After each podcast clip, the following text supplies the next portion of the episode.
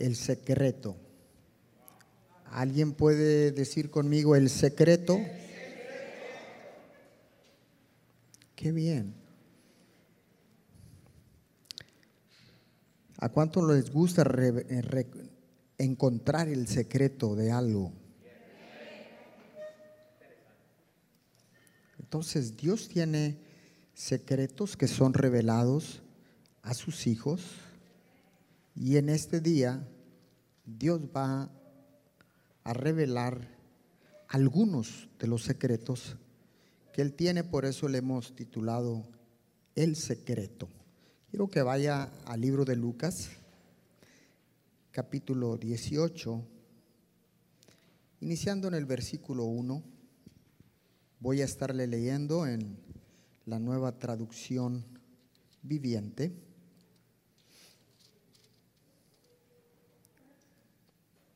Lucas 18, versículo 1 en adelante. Cierto día, Jesús le contó o les contó una historia a sus discípulos para mostrarles que siempre, diga conmigo que siempre, debían orar y nunca darse por vencidos. Había un juez en cierta ciudad, dijo Jesús hablando, que no tenía temor de Dios, ni se preocupaba por la gente. Una viuda de esa ciudad acudía a él repetidas veces para decirle, hágame justicia en este conflicto con mi enemigo.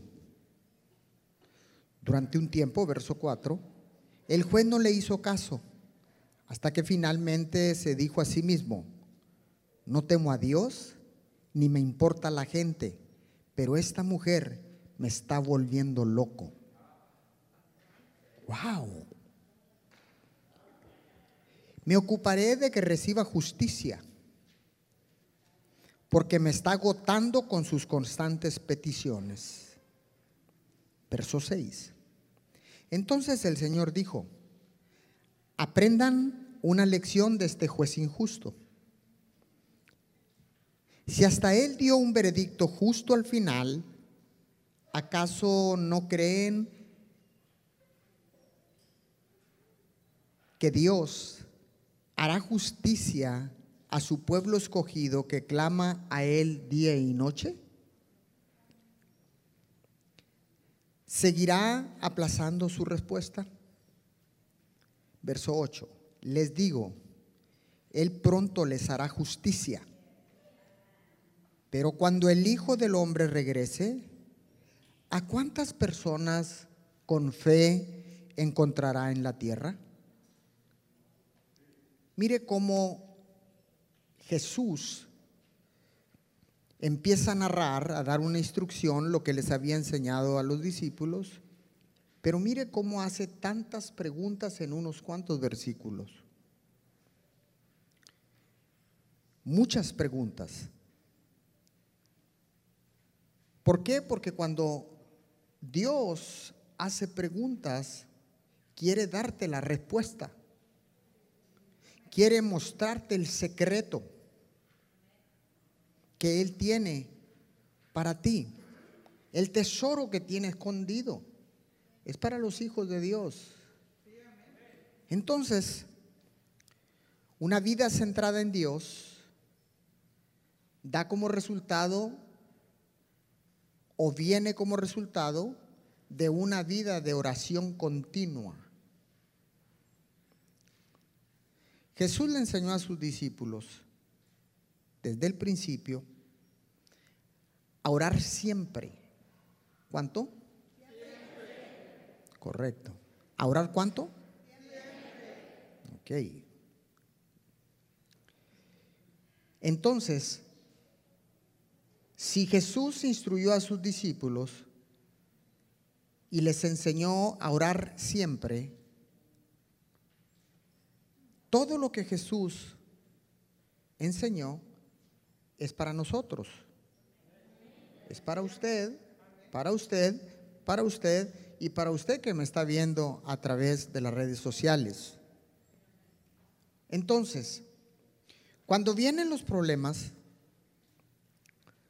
no podemos desanimarnos. Al contrario, es cuando vemos cómo el músculo de la oración se desarrolla perfectamente bien y se pone en acción. Entonces, perseveramos sin desanimarnos. Cristo les dijo, tienen que orar siempre. Nunca deben darse por vencidos. Y dijo, tienes que perseverar, como la viuda. Dice, había una vez, dijo que, perdón, en el verso, una viuda en el verso 3 de esa ciudad acudía repetidas veces para decirle, hágame justicia, hágame justicia, hágame justicia, hágame justicia, hágame justicia. Y el juez, que era malo, no temía a Dios, ni le importaba a la gente, mas sin embargo, a tanta perseverancia, a tanta insistencia, de la viuda, el juez decidió hacerle justicia. Wow. Y ella pedía justicia. Entonces, dice el Señor, dijo, aprendan una lección de este juez injusto. Si hasta él dio un veredicto justo al final, ¿acaso no creen que Dios hará justicia a su pueblo, escogido que clama día y noche?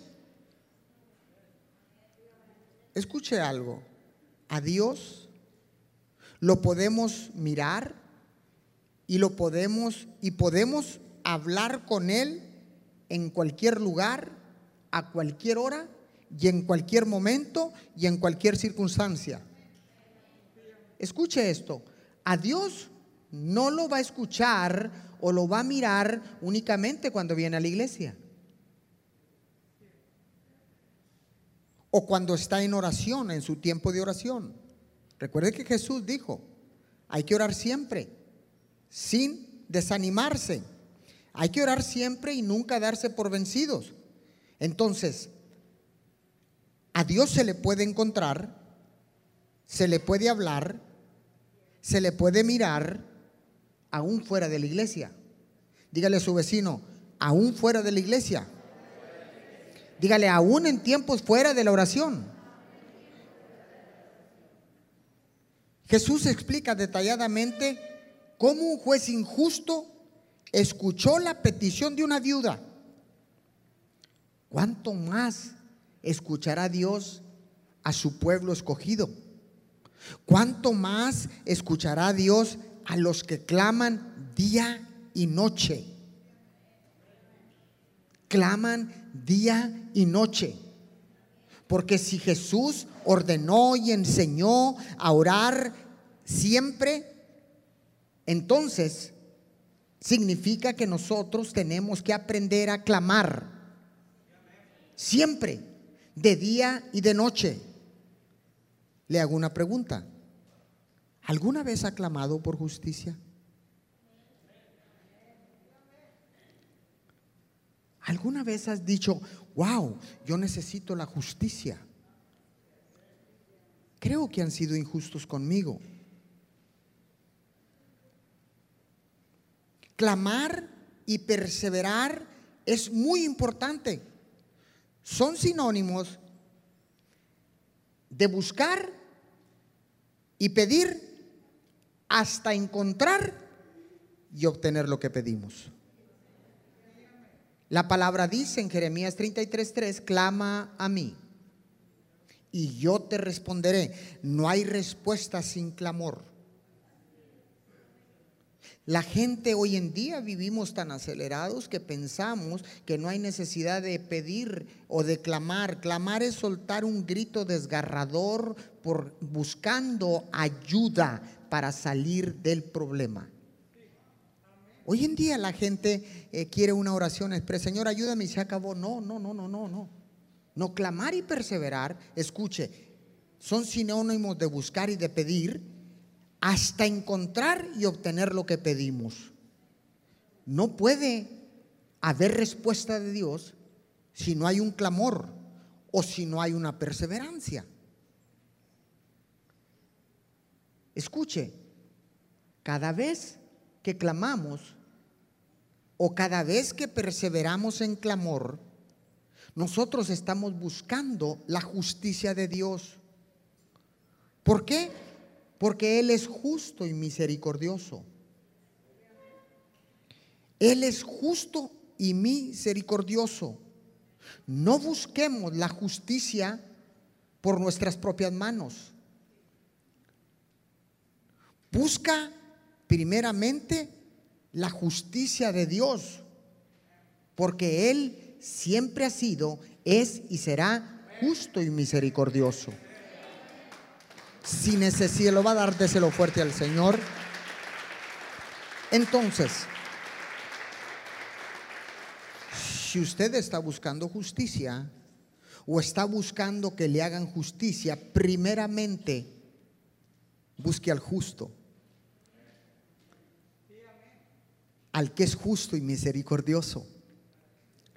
Y después vendrá la justicia en la tierra vendrá la justicia a su causa, vendrá la respuesta a su clamor, vendrá la respuesta a lo que usted está pidiendo.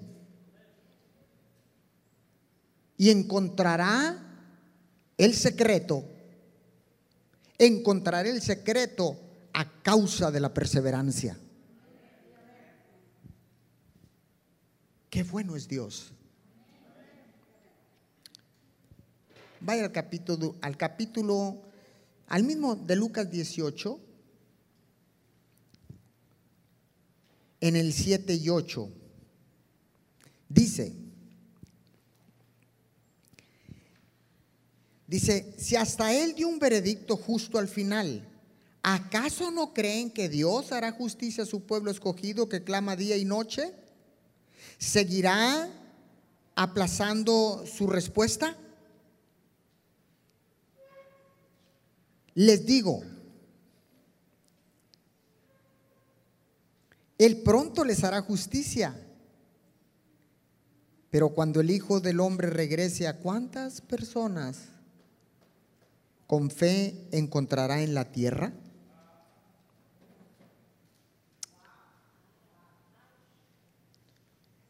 Cristo está diciendo que se necesita creer. Ese es otro secreto. Si usted no cree, no habrá nada para ti ni para mí. En otras palabras, Jesús nos está diciendo que sigamos creyendo, que tengamos fe. Y entonces, y no estás entonces, hasta entonces, que vendrá la justicia. Sin fe es imposible agradar a Dios. Nuestra confianza, nuestra esperanza de recibir justicia viene de Dios y no porque nosotros seamos justos. Ponga atención, la justicia de Dios viene de parte de Él a todos y cada uno de nosotros y confiamos en ese Dios justo, no porque nosotros seamos justos. Muchas veces pensamos que nosotros somos justos y que los demás son injustos. ¿Cuántas veces hemos pensado que Dios es injusto con nosotros? Déjeme decirle algo. Su palabra dice que Él es justo y misericordioso. No es que Dios sea injusto. Lo que sucede que a causa de la falta de fe, que lo contrario a la fe es el miedo, cuando usted tiene miedo en medio de una situación, en medio de una circunstancia difícil, entonces la injusticia nosotros mismos la buscamos. No es que Dios sea injusto. En ningún momento Dios sería injusto con sus hijos. Jamás. La injusticia viene por causa de nuestra desobediencia. La injusticia viene por falta de creer. La injusticia viene por falta de perseverar y de no clamar.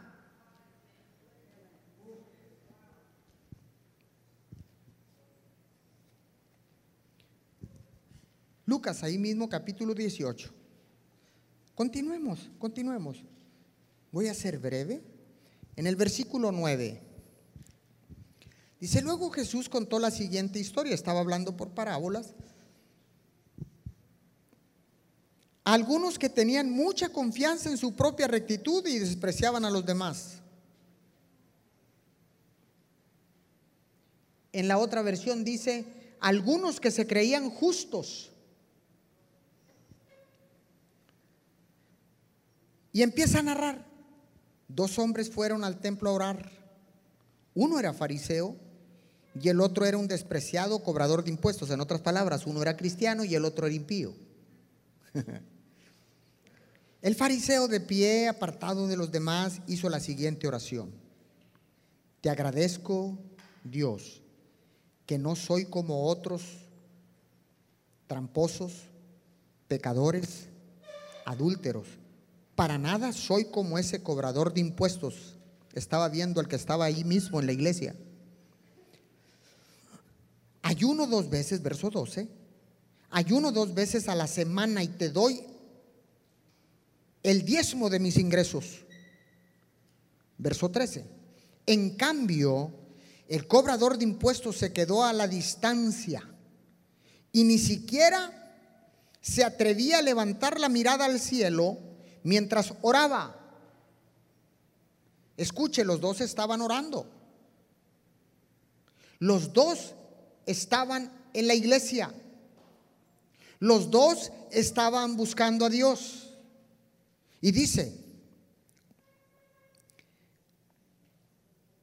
ni siquiera se atrevía a levantar la mirada al cielo mientras oraba, sino que golpeó su pecho en señal de dolor mientras decía, oh Dios, ten compasión de mí, porque soy un pecador. Wow. Ten compasión de mí, porque soy un pecador. No podemos estarnos comparando con los demás. No podemos hacer comparaciones. No nos podemos estar comparando con los demás ni confiando en nosotros mismos. El fariseo confiaba en él mismo y se sentía justo. Y cayó en la trampa de confiar en su propia santidad.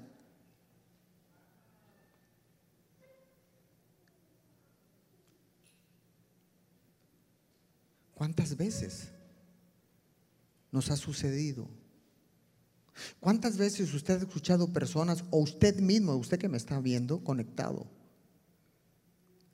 cuántas veces te has preguntado por qué ciertas circunstancias llegan a tu vida, pruebas, situaciones difíciles, y siempre te estás comparando diciendo, ¿por qué aquellos que son malos, aquellos que son orgullosos, que son tramposos, que son malos, pero malos, les va bien y a mí no. Incluso llegas a decir, no solo les va bien, sino que hasta prosperan financieramente. ¿Por qué a mí no? ¿Hasta cuándo, Señor? ¿Hasta cuándo? ¿Hasta cuándo vendrá tu justicia para mí? Déjeme decirle que cuando yo veo una persona orgullosa, mentirosa, engañadora, adúltera, todo lo que usted le quiera poner, pecadora y próspera. Cristo dice que cuando vio al pueblo de Israel, lo vio y sintió compasión por ellos porque los vio como ovejas sin pastor. Cuando usted mira una persona así, primeramente está prohibido compararse con otros. Dios no admite comparación. Somos únicas y únicos. No hay una réplica de usted ni de mí. Somos seres individuales, hechos a imagen y semejanza de Dios. Por lo tanto, Dios nos ha hecho únicos. ¿Por qué estamos comparándonos? La comparación tiende a llevarte a una competitividad. Y Dios no nos mandó a competir entre nosotros. Dios nos mandó a unirnos para trabajar en el establecimiento de su reino, para desplazar las tinieblas del enemigo, para desplazar todas las mentiras del enemigo, para echar atrás el reino de las tinieblas, estableciendo el reino de Dios y su justicia en la tierra, en la colonia, en tu casa, donde Dios te haya puesto. No estamos aquí para competir. Estamos aquí para unirnos en un mismo espíritu, en un mismo sentir, en un mismo pensamiento. Para eso estamos acá. Entonces, no caigamos en el error de pensar que nosotros somos los justos. Yo traigo mis diezmos, yo no fallo ningún domingo a la iglesia. Yo, eh, mire la lista que hizo este fariseo. Ayuno dos veces a la semana. Te doy el diezmo de mis ingresos. Para nada soy como ese cobrador de impuestos. No soy adúltero, gracias, y se daba golpes de pecho. No soy adúltero, no soy alcohólico, no soy drogadicto, no soy mentiroso, no soy, no soy, no soy. Y la palabra dice algo diferente. Dice que todos somos pecadores. Que no hay un solo justo en la tierra. ¡Wow! no hay uno justo en la tierra. El único justo de todos los justos se llama Jesucristo de Nazaret.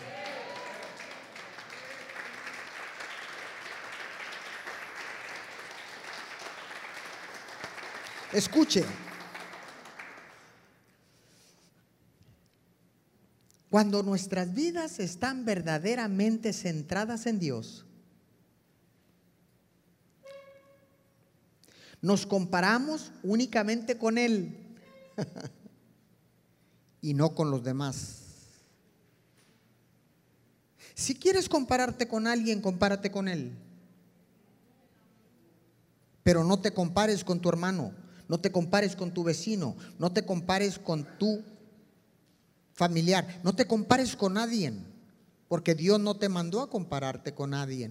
Dios no nos mandó a compararnos con nadie. Dios no nos mandó nuevamente, te repito, Dios no nos mandó ni nos puso un espíritu de competitividad entre nosotros.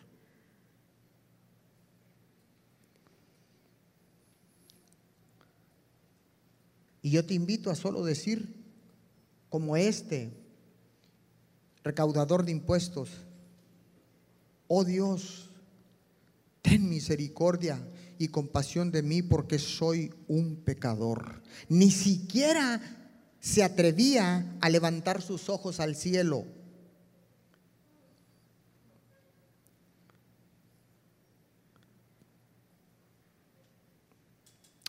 Verso 14. Les digo que fue este pecador y no el fariseo quien regresó a su casa justificado delante de Dios. Diga conmigo, justificado. Pues los que se exaltan a sí mismos serán humillados y los que se humillan serán exaltados. Solo con un corazón contrito y humillado podremos entrar a la presencia de Dios. Con un corazón contrito y humillado podremos entrar a la presencia de Dios.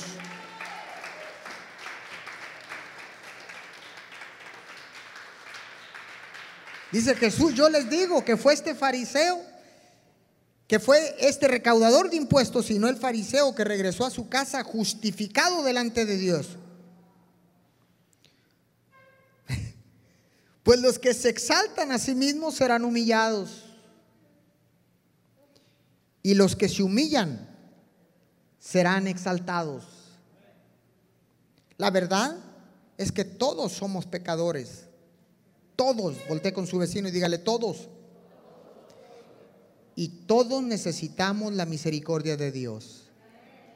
Dije, todos necesitamos la misericordia de Dios. Aquí viene, aquí está el secreto. El secreto está en humillarnos delante de Dios y Él promete que Él nos va a exaltar. Ahora déjeme decirle algo. La humildad no es algo que ocurre por sí sola, sino que es algo que tenemos que practicar. O sea, la humildad no es algo que te ocurre, ay, me cayó del cielo la humildad. No, la humildad se practica aquí en la tierra. Y no confunda, la humildad no es sinónimo de pobreza. En ningún momento la humildad tiene que ver algo con la pobreza, absolutamente nada que ver. Apunta este principio.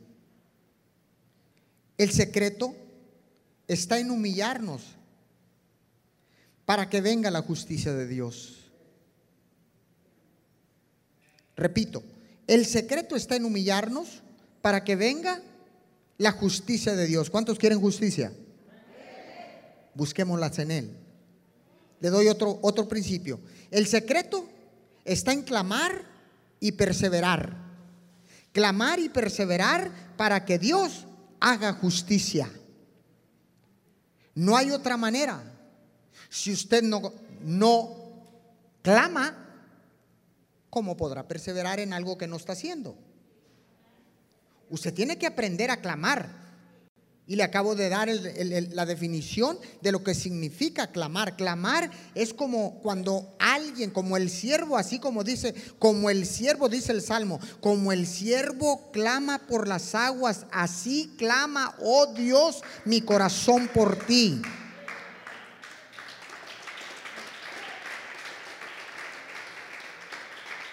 Pero déjeme decirle algo. Cuando el siervo está buscando el agua, la busca y lo busca y la busca hasta que la encuentra. Y cuando la encuentra, no empieza a beber inmediatamente de esa agua, sino que levanta su cabeza como diciendo gracias Dios por haber encontrado el agua y empieza a bramar antes de saciar. Wow. Entonces, nosotros tenemos que darle la honra y la gloria a Dios. Clamar. Clamar es soltar un grito desgarrador buscando una respuesta que usted no puede encontrar por sí solo. Hoy en día tenemos oraciones express. Señor, ayúdame en el nombre de Jesús. Amén. Ahora tenemos un montón de intercesiones, pero bien lights. ¿ah? Señor, tú sabes lo que necesito. Hoy me paro en la brecha para interceder porque sé que tú me lo vas a mandar. Amén. Hasta orgullo pudiera estar ahí. Watch tenga cuidado. No vayamos a caer como el fariseo, a pensar que porque somos justos, todo no lo merecemos y que todos los demás no tienen porque son pecadores.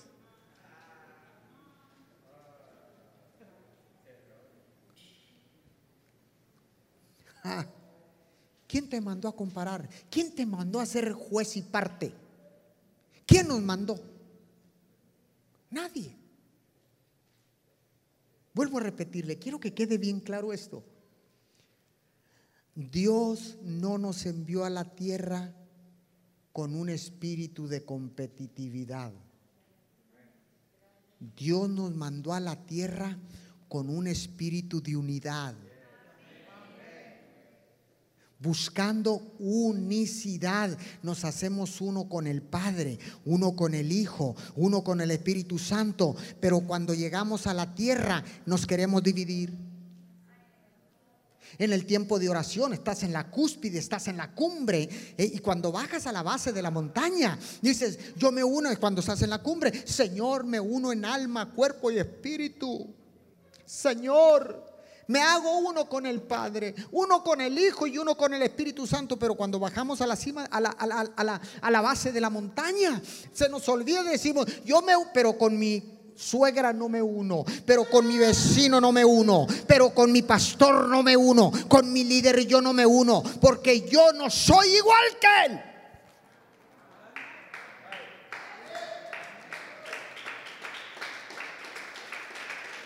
Yo soy justo. Yo soy justo. Tenga cuidado. Mucho cuidado. Porque dice que el fariseo no regresó a su casa justificado.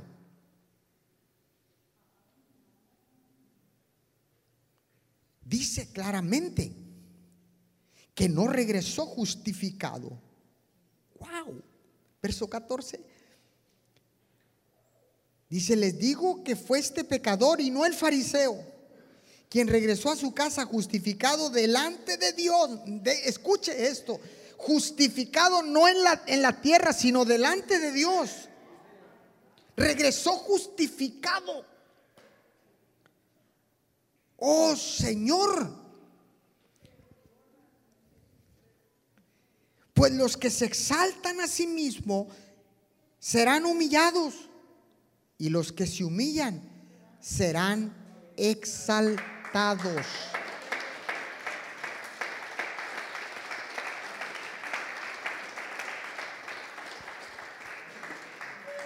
Escuche, en el versículo 8 dice claramente, dice, les digo, Él pronto les hará justicia. Esto está interesante. Wow, wow. Vaya ahí, vaya ahí, por favor, ya lo tiene en la pantalla. Dice,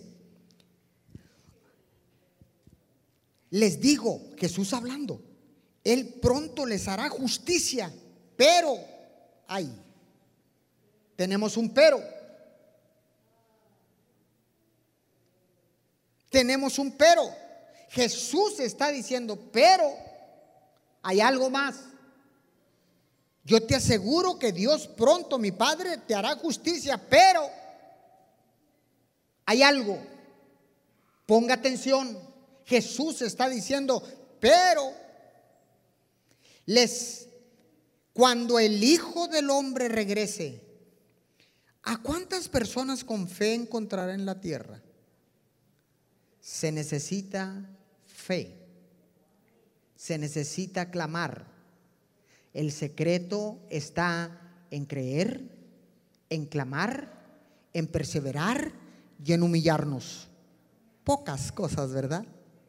Yo sé que usted dice, todas las tengo yo, pastor. Todas esas las tengo yo. Y usted que está conectado también. Estoy a punto de terminar y voy a entrar en la oración. El secreto está en humillarnos delante de Dios y Él promete que Él te exaltará. ¿Cuántos necesitan justicia? ¿Cuántos necesitan ser exaltados no por el hombre, sino por Dios? Que cuando tú te pares en un, en, en un lugar, la justicia de Dios esté sobre tu vida y cuando estás esperando la justicia de Dios, donde tú te pares en cualquier conflicto, en cualquier circunstancia, en cualquier juicio de la tierra, Dios te va a respaldar y cuando estés ahí, Dios te va a decir, te quisieron humillar, te quisieron robar, quisieron que la injusticia llegara, pero el justo, el Dios justo y misericordioso te va a exaltar delante de los hombres. Aleluya, dele fuerte el aplauso al Señor. Póngase de pie. Póngase de pie, yo quiero orar. ¿Está listo para orar? Señor, gracias por tu justicia. Señor, te damos todo el honor, te damos toda la gloria, porque sabemos que tú eres un Dios justo y misericordioso. Señor, te pedimos perdón por si alguna vez, Señor, pensamos que somos más justos que los demás. Perdónanos, perdónanos, Señor. Perdónanos porque muchas veces hemos pensado que somos más justos que nuestros semejantes, que somos más justos que nuestra familia, que somos más justos que nuestros hermanos, que somos más justos que nuestros compañeros de trabajo. Señor, hoy reconozco mi pecado. Hoy reconozco, Señor, que todos, incluyéndome a mí, somos pecadores. Hoy reconozco tu palabra, Señor, que dice que no hay un solo justo en la tierra, Señor. Por eso hoy reconozco, Señor, que tengo necesidad de ti, mi Señor. Te necesito. Papito Dios, te necesito. Porque tú eres el justo de los justos. Porque tú eres el Dios misericordioso, lleno de justicia. Gracias, Señor. Hoy me humillo, Señor, delante de ti. Me humillo para que venga tu justicia. Para que venga tu justicia y me hagas justicia en la tierra. Gracias, papito Dios, porque nos permites ver para no caer en la trampa como el fariseo. Gracias Señor porque has abierto nuestros ojos espirituales. Gracias Señor porque nos has permitido llegar y encontrar la revelación que tú tienes para tus hijos. Gracias mi Señor. Porque ahora sé que no me enviaste a tener un espíritu de competitividad, sino que me enviaste, Señor, a tener un espíritu de unidad con mis semejantes, con mis hermanos en la iglesia, con mi familia, con mis vecinos. Gracias, mi Señor, que me permites darme cuenta que no estoy aquí para compararme con nadie porque soy un ser único. Dígaselo, soy único delante de ti. No hay nadie en la tierra que sea igual que yo, por lo tanto no tengo que estar comparándome con nadie porque soy único en la tierra. Porque a ti te ha placido, Señor, hacerme único en la tierra. Y en esa unicidad con el Padre, con el Hijo y con el Espíritu Santo puedo unirme con mi hermano con mi familiar, con mi vecino, con mi compañero de trabajo, con mi líder espiritual, con mi pastor. Hoy lo puedo hacer. Gracias por la revelación fresca, mi Señor. Gracias porque no voy a volver a caer en la trampa. Hoy renuncio a todo engaño del enemigo. Renuncio a toda trampa del enemigo. Hoy levanto mis manos, Señor, en señal de gratitud. Hoy levanto mis manos, inclino mi rostro, Señor, y así como ese como ese recaudador de impuestos, Señor, que dijo, "Oh, Señor, te has propiciado a mí Gracias porque has tenido misericordia, porque soy un pecador. Señor, gracias. Porque reconociendo que somos seres que erramos, que fallamos, que pecamos, Señor, regresaremos después de esta revelación, regresaremos a nuestros hogares justificados por ti, mi Señor. Justificados por el Dios Todopoderoso. Justificados por el único Dios del cielo y de la tierra, creador de todas las cosas, de lo que hay en el cielo y aún abajo de la tierra. Papito Dios, muchas gracias. Hoy decidimos humillarnos delante de ti, Señor. Hoy nos humillamos delante de ti, Señor, no delante del hombre, sino delante del Hijo del Hombre. Gracias. Gracias, Señor, porque tu palabra ha venido como un bálsamo, Señor. Un bálsamo de revelación, de frescura. Señor, de conocimiento y sabiduría, porque así es tu palabra. Tu palabra dice que la sabiduría del cielo es la mejor que podemos encontrar. Señor, muchas gracias. Gracias. Dígalo con su boca, muchas gracias, Señor. Gracias por tu palabra. Gracias por tu justicia. Gracias por tu misericordia. Gracias por tu revelación. Gracias, gracias, gracias. Dígale gracias. Usted que está conectado, dígale gracias, Señor.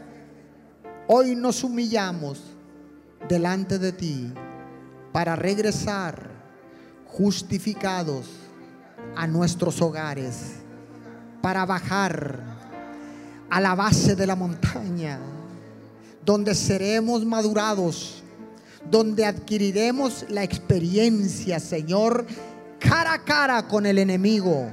Señor, sabiendo que somos justificados por ti y que acá en la, tierra no seremos más justos que nadie. Señor, ahora mismo declaro que he adquirido un nivel de madurez en la base de la montaña. Que tu justicia me llegará, me llevará a lugares inimaginados. Muchas gracias. En el nombre de Jesús. Amén y amén. Junte sus palmas. Dele fuerte el aplauso al Señor. Fuerte, fuerte, fuerte, fuerte. Y ahora levante su mano y diga hoy he recibido y he decidido tomar el secreto. He encontrado el secreto para vivir una vida justa aquí en la tierra. Amén, amén y amén. Ok, vamos a despedirnos a todos los que están con nosotros, conectados les enviamos un saludo y un abrazo virtual desde Ciudad Miguel Alemán, Tamaulipas. Mim Church les da las gracias por mantenerse conectados con nosotros. Desde acá los bendecimos. Les decimos chao, chao y nos los esperamos en nuestras próximas transmisiones. Les damos un fuerte aplauso. Bye bye.